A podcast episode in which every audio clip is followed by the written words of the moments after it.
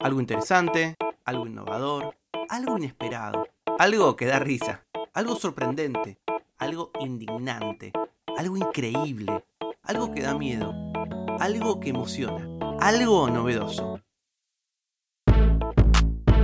Algo que no sabías. Con Tomás Balmaceda. Nacido en Viena a comienzos del siglo XX, Víctor David Grunbaum estudió arquitectura antes de huir de su país tras la anexión nazi de Austria. Llegó a Nueva York en 1938 con 8 dólares en el bolsillo y sin hablar ni una palabra del inglés. Al poco tiempo, ya conocido como Víctor Gruen, comenzó a diseñar locales comerciales para algunas de las marcas más emblemáticas de la ciudad.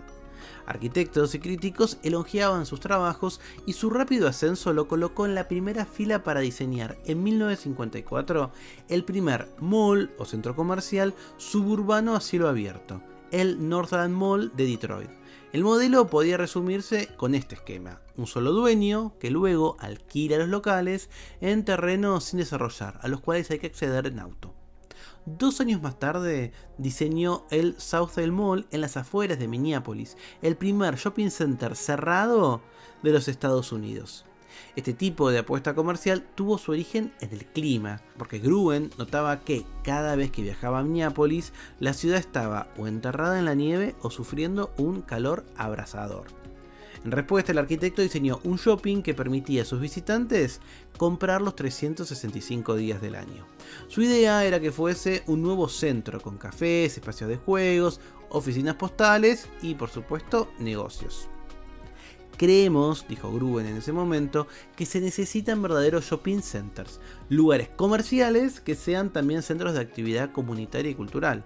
Estamos convencidos de que este será el tipo de cadenas de tiendas más rentable jamás desarrollado, por la sencilla razón de que incluirá características que induzcan a la gente a recorrer distancias considerables para disfrutar de sus ventajas. De vuelta, década del 50 en los Estados Unidos.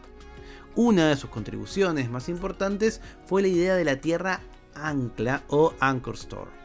Gruen cayó en cuenta que colocando grandes tiendas de departamento como Sears o JCPenney en el extremo del centro comercial lograba que los clientes también visitaran los locales más pequeños. Este concepto de tienda ancla, por ejemplo un hipermercado o una tienda departamental que funciona como locomotora de todo el conjunto, se sigue usando hoy en día. Tal vez seguro conocías la historia del primer shopping, del primer centro comercial, el primer mall.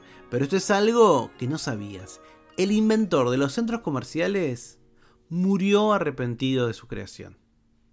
Porque lo más interesante de este mall pionero es que justamente estaba pensado para las áreas suburbanas, donde se estaban instalando tantas viviendas de posguerra que su creador apostaba que también tuviera funciones cívicas. Sin embargo, esto nunca se logró. ¿Por qué? Bueno, porque la empresa dueña de los terrenos del Southdale Mall decidió no avanzar con escuelas, centros médicos, viviendas y galerías de arte que Gruen, que era judío y socialista, había planeado.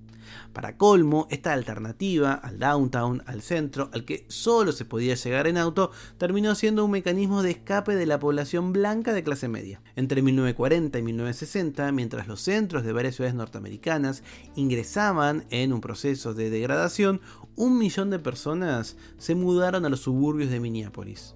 De ese millón, el 98% eran blancos. Tal vez por eso, en 1978, dos años antes de su muerte, Gruen renegó de su legado. Me gustaría aprovechar esta oportunidad, dijo en su lecho de muerte, para renunciar a la paternidad de una vez por todas. Me niego a pasarle alimentos a estos bastardos de la urbanización. Destruyeron nuestras ciudades. Este texto que te acabo de leer y esta información la saqué de una nota de Federico Pur en em, Cenital, en el sitio Cenital. La nota se llama Usted está en el nivel alerce. Para los que somos eh, de Argentina, o por lo menos de la región metropolitana, ubicaremos que eh, el nivel alerce era uno de los niveles del shopping Unicenter. Cuando yo era chico, en los 90 era el lugar nada de, pretensión máxima, digamos, de mi ciudad. Había que recorrer bastante, pero uno iba al Unicenter porque era un lugar muy especial. Federico se inspiró para escribir esto en un libro que salió el año pasado, se llama Meet Me by the Fountain, en donde la crítica de la arquitectura y diseñadora, Alexander Lange, ofrece una mirada ambigua sobre el papel de los shoppings, de los malls en eh, la vida urbana, al menos de los Estados Unidos. Los shoppings obviamente son templos de consumo con diseños no siempre de muy buen gusto y con esta idea de que son para caminar, pero para llegar hay que ir en auto. Pero al mismo tiempo, Lange dice que sus puertas automáticas, sus ascensores, sus baños limpios son un oasis para los jóvenes, los viejos y los discapacitados, para quienes la ciudad no siempre es un lugar acogedor. La autora le dijo a Federico, para aquellos niños que crecieron en un entorno dominado por el automóvil, el mall ofrecía la primera oportunidad de moverse de forma independiente, de comprar de forma independiente y de ganar su propio dinero con trabajos sencillos en el sector del retail. Este invento yankee llegó a América Latina. En el caso de la Argentina, explotaron en las grandes ciudades en la década del 90. Para el investigador Nolan Gray, el éxito del mall latinoamericano obedecía al crecimiento de la clase media con dinero para gastar, tal como sucedió en Norteamérica en la posguerra, pero también a la muerte de los entornos urbanos de alta calidad debido al aumento de la criminalidad y la falta de inversión en infraestructura. Beatriz en La Ciudad Vista, escribió: los visitantes se desplazan en una atmósfera artificial como los peces domésticos en sus recipientes oxigenados, decorados con plantas marinas. Última invención urbana del mercado. El shopping llegó en el momento en el que se creyó que la ciudad se volvía insegura, o mejor dicho, en que la inseguridad se convirtió en una preocupación central. Hoy los shoppings están tratando de sobrevivir el auge del comercio electrónico empezó a ser una amenaza muy patente y muy central para estas grandes superficies de retail. A veces sobreviven gracias a estos negocios anclas, los anchor store, como una sala de cine, un gimnasio, un coworking. Federico le preguntó a Lange, la autora del libro, si esto es algo positivo. Y ella le dijo, el declive de los malls en Estados Unidos está solo ligeramente relacionado con un mayor interés por las ciudades caminables.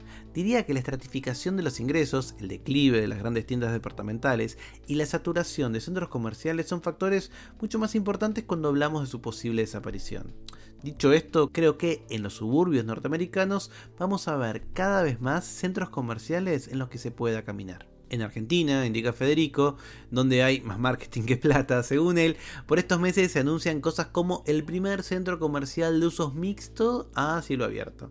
Bueno, lo cierto es que cada vez se intenta más evitar el encierro y sumar espacios y servicios a los shoppings. Por ejemplo, Alto Rosario Shopping ofrece ahora clases de yoga y el DOT del barrio de Saavedra en la ciudad de Buenos Aires acaba de sumar consultorios médicos y canchas de fútbol 5. ¿Será entonces la venganza de Víctor Gruben? Porque esto es algo que no sabías. El inventor de los centros comerciales murió arrepentido de su creación. Para hacer este episodio estuve usando el artículo de Fedepur del de, eh, sitio cenital, cenital.com. Usted está en el nivel a leerse. Si sabes algo que el resto de los mortales no conocemos, me lo contás en hola.tomasbalmaceda.com. Algo que no sabías es una producción de Blick Studios. Idea y realización, Tomás Balmaceda. Edición y tratamiento del sonido, Andrea Kukier. Música original, Vlad Gluschenko. Nos vemos mañana con algo que no sabías.